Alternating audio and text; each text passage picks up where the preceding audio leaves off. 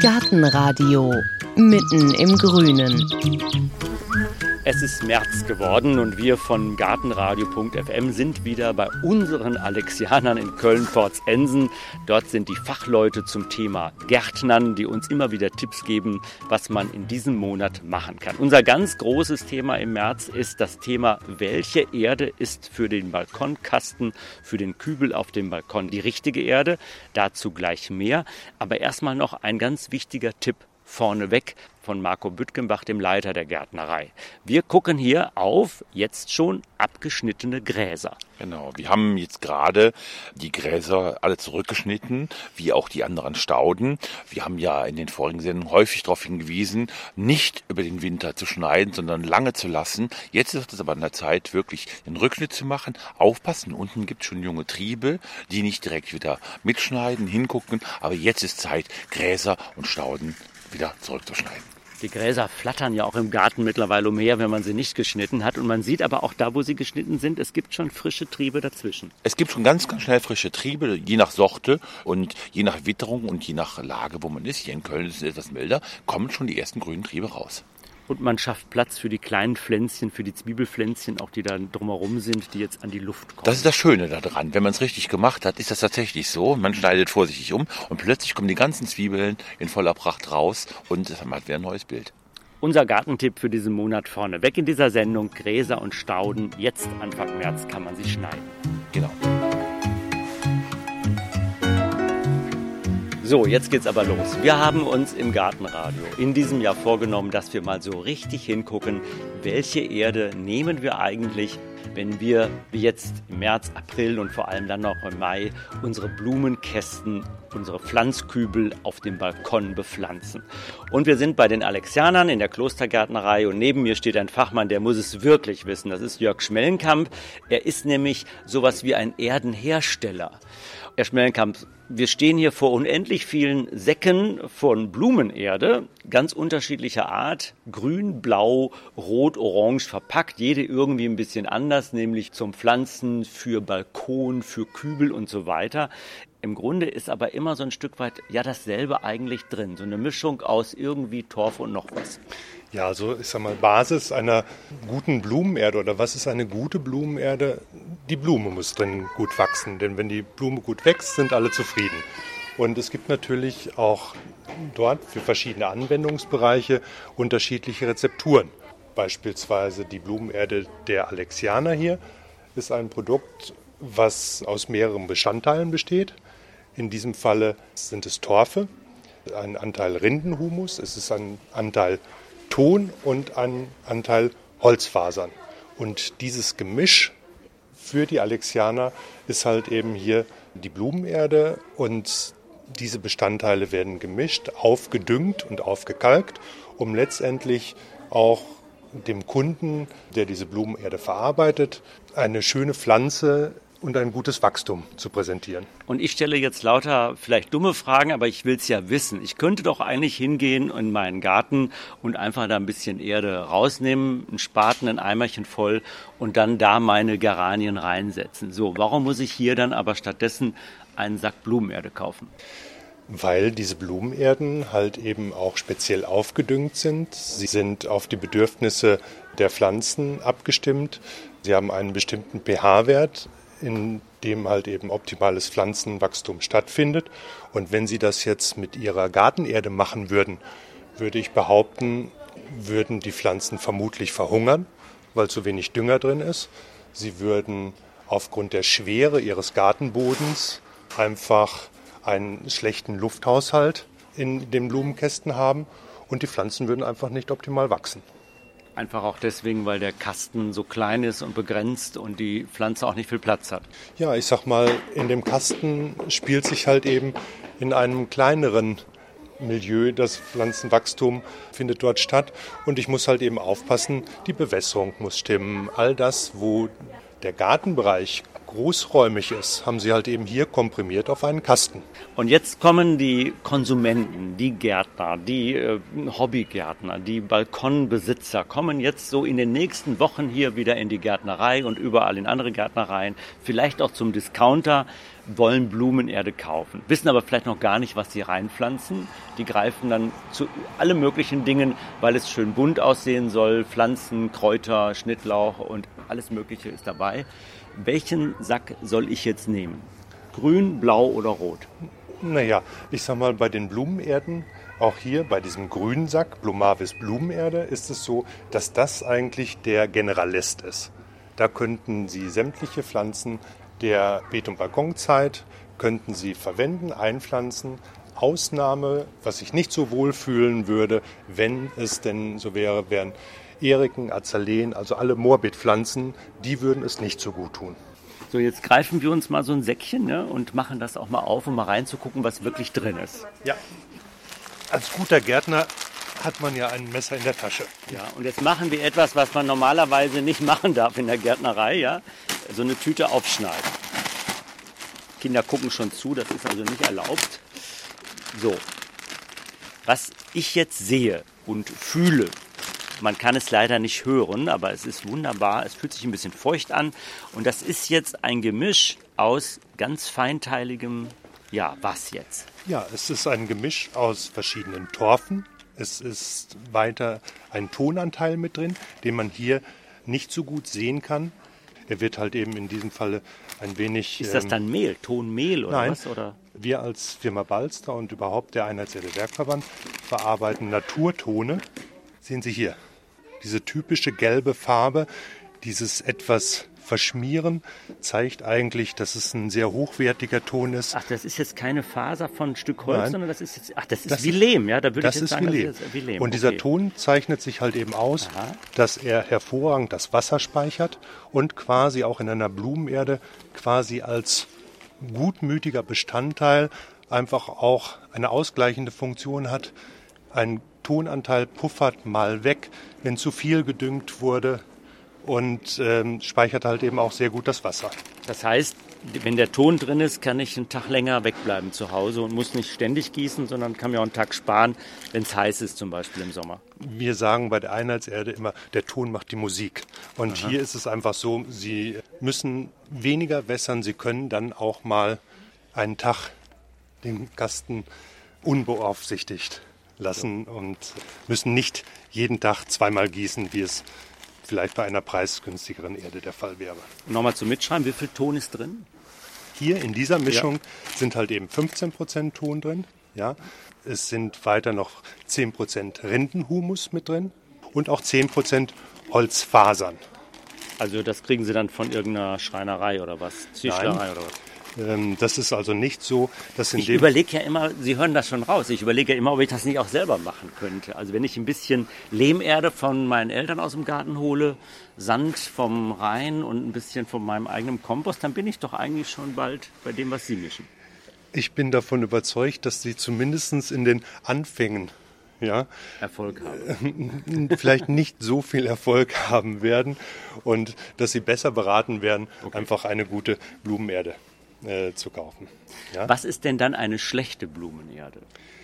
Eine schlechte Blumenerde ist letztendlich eine Erde, in der die Pflanze nicht gut wächst. Und das kann halt eben damit zusammenhängen, dass der Wasserhaushalt nicht stimmt, dass, dass man die Blumenerde einfach nicht mal wieder befeuchten kann, wenn sie einmal richtig trocken geworden ist.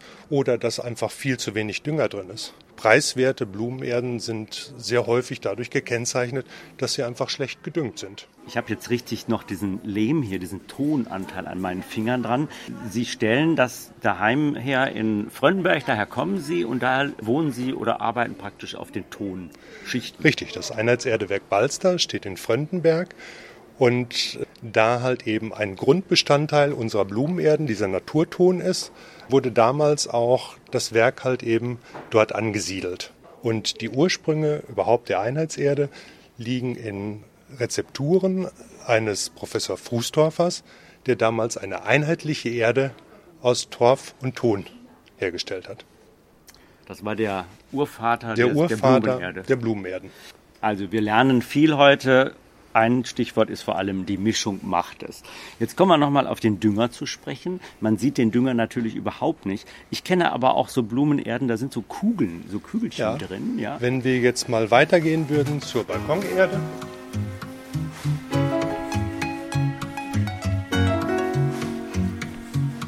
Balkonerde. Was ist denn der Unterschied zwischen Blumenerde und Balkonerde? Ist doch beides für Balkonpflanzen. Ja, Sie müssten in diesem Falle vielleicht auch noch dazu sagen, Balkonerde inklusive 120 Tage Dünger. Denn das ist eine aufgedüngte Erde, die stärker aufgedüngt ist als die Blumenerde und entsprechend halt eben auch länger nicht nachgedüngt werden muss. Ist dann auch ein Euro oder zwei Euro teurer. Da in diesem Falle mehr Dünger drin ist, muss die Erde auch teurer sein. Sie hat nicht nur mehr Dünger, sie hat auch noch mal den Dünger in einer anderen Form. So, jetzt gucken wir ins nächste Säckchen rein. So, da sind so kleine Perlen drin, Ja, gelbe Perlen. Und das ist jetzt, ich darf ich das mal anfassen? Das ist jetzt Dünger. das ist Dünger und zwar ein Oh, oh, Ummann. oh, oh, oh. Jetzt habe ich drauf gedrückt, es ist rausgespritzt was. Ja, ich sag mal, es ist einfach so, der Dünger wird halt eben zugefügt in das Produkt, er zieht irgendwann Wasser und dann fängt er an, Dünger halt eben freizusetzen.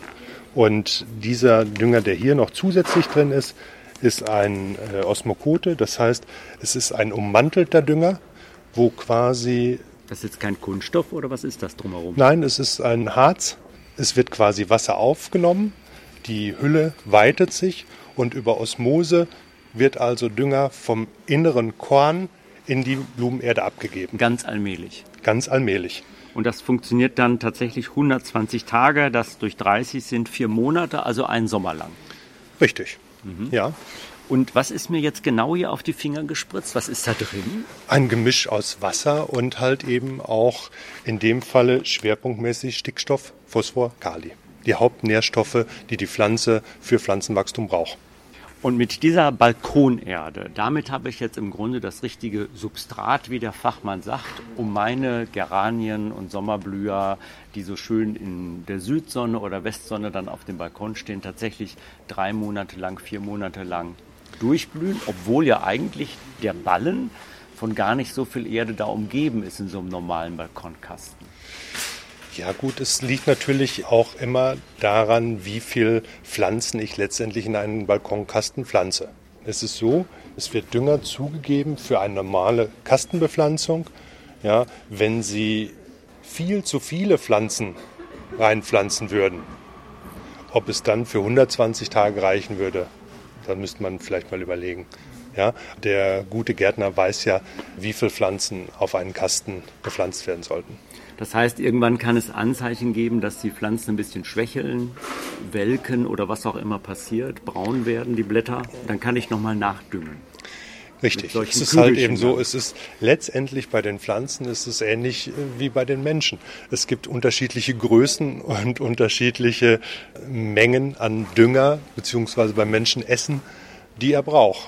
Aber nochmal jetzt für uns Laien, diese normale Balkonerde ist für das Gros der Sommerblüher Richtig. äh, die richtige Erde. Die richtige- Und ich muss jetzt nicht unterscheiden zwischen Geranien und sonst was, was ich da reinpflanze. Nein, das ist auch ein Universalprodukt, das halt eben sich nur dadurch kennzeichnet oder halt eben auch nochmal auszeichnet, dass mehr Dünger drin ist und ich später anfangen muss mit Nachdüngen.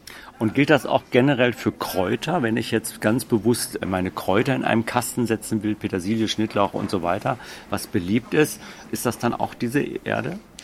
Also man muss einfach gucken, diese Erde, wir haben ja gesagt, es ist mehr Dünger drin. Es ist mehr Dünger drin für die Beet- und Balkonpflanzen. Petunien und Geranien brauchen sehr viel Dünger. Im Kräuterbereich gibt es mit Sicherheit auch Kräuter, die nicht so viel Dünger haben wollen. Und von daher würde ich da vielleicht dann lieber die, die Blumenerde nehmen. Also da gar nicht so viel Geld investieren kann schon Ja. ein Fehler sein. Ja, ich sage einfach mal, das ist einfach in diesem Falle vielleicht düngermäßig zu viel des Guten. Gut. Jetzt gehen wir noch ein ähm, Stapelsäckchen weiter, nämlich zu der Kübelpflanzenerde. Hier bei den Alexianern orange verpackt. Große Säcke, 45 Liter gleich drin. Jetzt kommt wieder der Schnitt. So, ein bisschen mit der Hand ist er jetzt hier am Buddeln. Ja. Und hier sieht man beispielsweise das Kennzeichen einer Kübelpflanzenerde ist halt eben, dass wir neben auch einer stärkeren Düngung einen sehr hohen Anteil mineralischer Bestandteile drin haben. In diesem Falle Blä, Schiefer und jetzt, Lava. Das ist das Weiße jetzt hier? Nee. Nee, das, das, ist, kein, das ist mehr so, was was ist das denn? Kalk? Ja, es ist teilweise, es ist Pellit mit drin, um ein. Äh, Pellit. Pellit ist ein Gestein, Aha. was den Lufthaushalt verbessert. Und was hier also besonders hervorzuheben ist, ist der mineralische Anteil an Lava und Blähschiefer. Aha. So, Das wird in eine? Kübelpflanzenerde eingemischt aus zwei Gründen. Einmal, ich habe bei Kübelpflanzen in der Regel eine deutlich längere Standzeit als bei einer Balkonbepflanzung. Die Kübel stehen über mehrere Jahre und der hohe Anteil mineralischer Bestandteile führt dazu, dass die Erde im Laufe der Jahre weniger stark sackt. Das sind stabilitätsbildende Rohstoffe. Jetzt sagen Sie so einfach dahin im Laufe der Jahre. Das ist ja jetzt der Riesenunterschied. Die Balkonerde ist jetzt für ein Jahr gedacht und für eine Blühzeit von Richtig. vier Monaten. Und hier rede ich jetzt wirklich von meinem Olivenbäumchen oder was auch immer Richtig. oder meiner Rose, die hier sich über Jahre Richtig. jahrelang ich muss, ich muss sicherstellen, dass ich über Jahre einen guten Lufthaushalt habe, dass die Pflanze vom Wurzelwachstum her sich dort wohlfühlt und deshalb werden halt eben mineralische Bestandteile zugefügt, um halt eben Sackungsverluste zu verhindern. Der zweite positive Effekt dieser mineralischen Bestandteile ist der, dass sie sehr, sehr schwer sind und das kommt halt eben auch sehr zugute, wenn wir auch mal etwas mehr Wind im Bereich der Kübelpflanzen haben, dass sie nicht so schnell umkippen. Deshalb gibt es diese Kübelpflanzenerde auch nur im 45 Liter Gebinde und nicht in größeren Säcken, weil sie ansonsten einfach viel zu schwer wäre. Das heißt, diese Erde müsste doch im Grunde der eigentlichen normalen Erde draußen, in der die Pflanzen zu Hause sind, da wo sie herkommen, ähnlich sein. Sonst würden die sich ja da über Jahre nicht wohlfühlen. Oder Ja. tricksen sie da im Grunde rum? Also man guckt natürlich immer erstmal, wenn man bestimmte Pflanzen hat, welchen Ursprung, welches Ursprungsgebiet haben sie, wie sehen die Böden dort aus. Da aber mittlerweile auch bei den Kübelpflanzen unterschiedliche Standorte da sind, von Zitrus über Olive und so weiter, muss man halt eben irgendwo einen Kompromiss halt eben machen.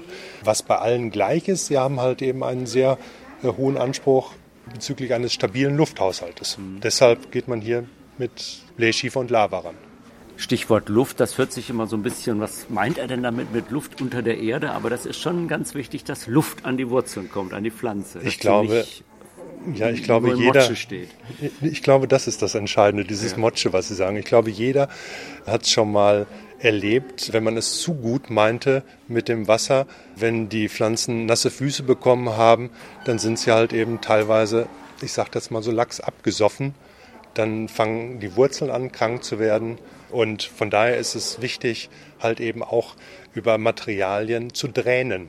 Dränen, Ja, Drainage. richtig. Aha. Oh, was lernen wir alles heute hier? Jetzt bleiben Sie, laufen Sie nicht weg. Ich muss jetzt noch mal fragen. Also, Kübelpflanzenerde. Da packe ich mein Olivenbäumchen rein und meine Edelrose oder meine Strauchrose. Und das funktioniert. Auch die Rose, die Strauchrose würde in dieser Kübelpflanzenerde natürlich wachsen. Ja. Gut wachsen. Ja. Und nochmal jetzt gefragt, Blumenerde, Balkonerde, das ist wirklich für eine Saison und dann hole ich im nächsten Jahr ein neues Säckchen. Aber bei der Kübelpflanzenerde geht es natürlich nicht immer, höchstens wenn ich das mal umpflanzen will. Muss ich denn da was tun im Frühling, im Sommer bei den Kübelpflanzen? Nachdüngen oder?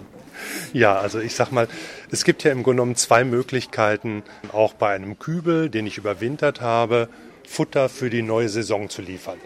Entweder ich topfe ihn um in ein größeres Gefäß, das mache ich aber nicht jedes Jahr. Ansonsten muss ich ihm natürlich Futter für die nächste Saison liefern. Wenn ich einen Kübel ein Jahr draußen stehen gehabt habe, in diesem Jahr hat er sich vielleicht noch ernährt über die Kübelpflanzenerde und ich habe ihn dann im zweiten Standjahr, dann muss ich nachdüngen, natürlich. Und das heißt konkret ähnlich wie meine Pflanzen im Garten, in den Beeten oder dann doch diese Langzeitdüngerkügelchen, was nehme ich da? Das ist letztendlich der Pflanze grundsätzlich egal, weil sie sagt, ich möchte Stickstoff, ich möchte Phosphor, ich möchte Kali.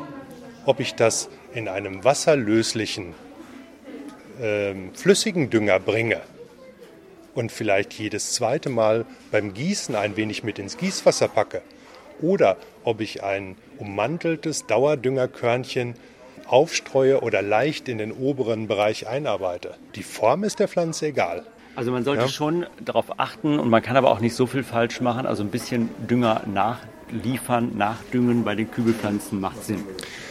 Also grundsätzlich sollte bei jedem Dünger, den ich kaufe, auch eine ordentliche Dosierung hinten drauf stehen. Wie viel nehme ich? Weil ich kann natürlich auch zu viel des Guten tun. Wenn ich einen Dünger zu hoch konzentriere, ist es für die Pflanze schädlich. Und das merke ich dann wie? In der Regel werden Sie es merken über Veränderungen am Blatt, indem Sie Verbrennungen kriegen. Mhm. Dann ist im Grunde genommen ist es zu viel des Guten gewesen. Und zu wenig des Guten merke ich wie? Beispielsweise einen Mangel von Stickstoff werden Sie durch ein Gelbwerden der älteren Blätter feststellen. Ah, wenn ältere Blätter gelb werden, Stickstoff. So, und jetzt kommen wir noch woanders hin. Das ist jetzt dunkelgrün verpackt, 100% torffrei, nämlich Blumenerde ohne Torf. Sieht nicht viel anders aus, ne? Ein bisschen schwärzer. Ja, so ein bisschen wie Waldboden mehr, oder? Kann das sein? Also der Hauptbestandteil, sagen wir mal, der torfreien Blumenerden sind halt eben Holzfasern, Rindenhumus und Kompost. Ja, und das sind häufig sehr, sehr dunkle Bestandteile. Und hier sieht man die Holzfasern.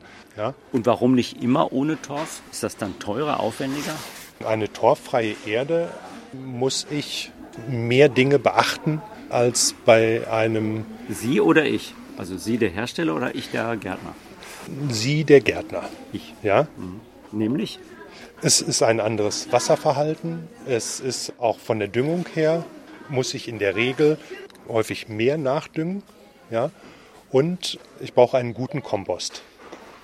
Hier ist ein Kompostbestandteil mit drin.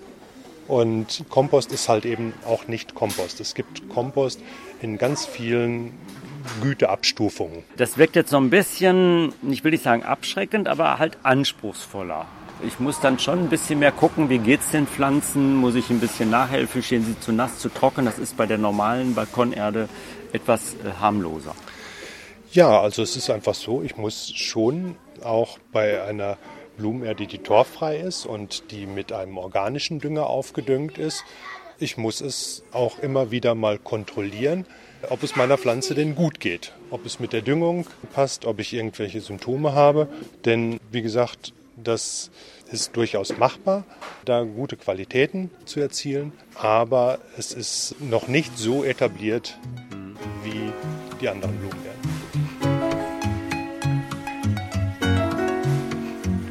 Jetzt gucken wir noch einmal über diese wunderbare Farbpaletten hier bei den Alexianern drüber. Es gibt noch rote Säckchen und es gibt noch hellblaue Säckchen, nämlich Rhododendronerde und Graberde steht da drauf.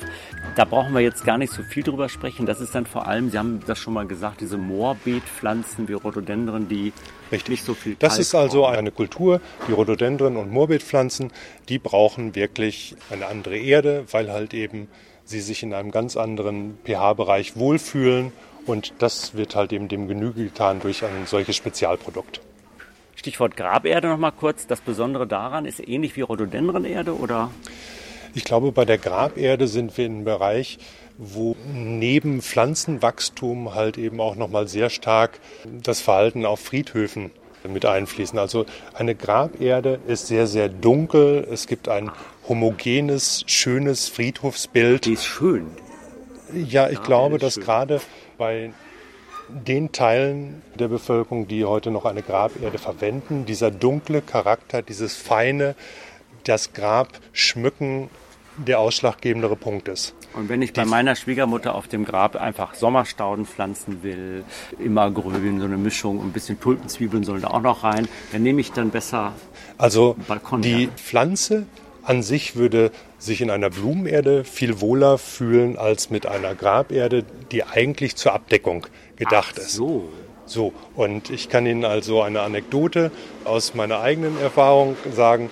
Ich habe es bei meiner Oma, die also dann auch das Grab ihres Mannes bepflanzt hat, gut gemeint und habe also auch eine Blumenerde mitgenommen, weil ich gärtnerisch natürlich das Wachstum der Pflanze in den Vordergrund gestellt habe.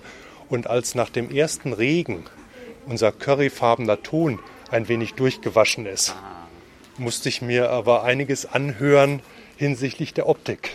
Dann haben sie noch schnell ein Säckchen Graberde oben drüber. Dann haben wir nochmal aufgestreut und Alternative zur Graberde als Abstreumaterial kann auch eine feingekörnte Pinienrinde sein.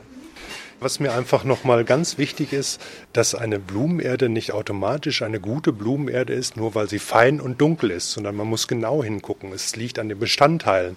Wenn ich da gute Bestandteile habe, die also auch der Pflanze einen Lufthaushalt über die gesamte Wachstumsphase gewährleisten, dann ist es eine gute Erde. Gute Erde hat ihren Preis. Viele Leute kaufen es aber auch nebenan beim Discounter die Erde. Kann ich irgendwo dran erkennen, gute Erde, schlechte Erde, ohne dass ich vielleicht jetzt überall mit dem Messer dran gehe und die Säckchen aufmache? Das Entscheidende ist eigentlich, wo kaufe ich meine Blumenerde. Das heißt, solange ich meine Blumenerde im Fachhandel kaufe, wo ein Gärtner mir unter Umständen auch noch mal in der Produktwahl unter die Arme greifen kann, habe ich eigentlich schon alles richtig gemacht. Marco Büttgenbach, der Leiter der Gärtnerei, ist gerade dazugekommen. Nur mal ganz kurz die Frage, was die Beratung anbetrifft. Wenn ich meinen Wagen hier vollgepackt habe mit Pflanzen, die ich in den Balkonkasten setzen will, kann ich dann zu Ihnen kommen und Sie sagen so mit einem Blick, ja, nehmen Sie die lila, die grüne, die blaue Erde? Das, das kann ich. Ich frage zwei, drei Sachen nach. Wie viel kennen Sie schon von Pflanzen? Sind Sie Profi oder machen Sie zum ersten Mal was? Und tatsächlich sage ich je weniger man weiß, desto besser die Erde. Ne? So, weil die, die gute Erde dann viele Anfängerfehler ausgleichen kann. Die richtig gute Erde. Wenn einer viel Erfahrung hat, kann er auch eine etwas einfachere nehmen, weil er durch die richtigen äh, Kulturmassen, sprich er düngt besser und so weiter, ein bisschen ausgleichen kann. Aber ich gucke da schon drauf und sage, passende Erde, ja. Wunderbar, meine Herren. Ich fühle mich jetzt ein bisschen sicherer. Ich weise noch darauf hin, dass wir online natürlich Fotos stehen haben, wo man diese Erden wunderbar nebeneinander unterscheiden kann. Wir werden das auch ordentlich beschriften. Außerdem gibt es bei uns im Archiv eine Sendung mit Marco Büttgenbach, wie man nämlich die Balkonkästen ordentlich und richtig bepflanzt. Das haben wir letztes Jahr im Frühjahr schon mal gemacht. Und wir werden, versprochen, im Laufe des Sommers tatsächlich mal mit verschiedenen Erden Blumenkästen hier in der Gärtnerei der Alexianer bepflanzen, um dann zu sehen, wo sich unsere Geranien drin wohlfühlen.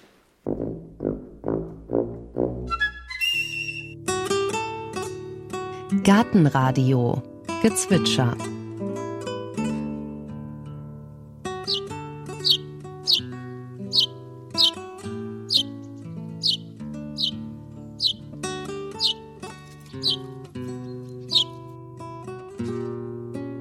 Das war der Feldsperling.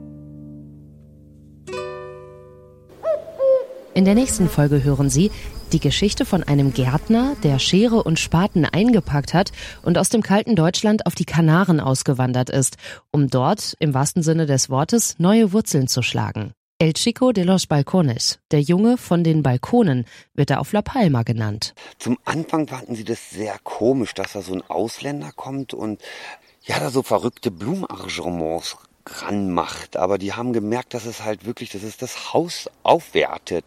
Mittlerweile schätzen die Leute mich sehr, wie diesen Namen El Chico de los Balcones, den habe ich mir nicht ausgesucht. Den haben mir die Stadtbewohner, die Palmeros verpasst.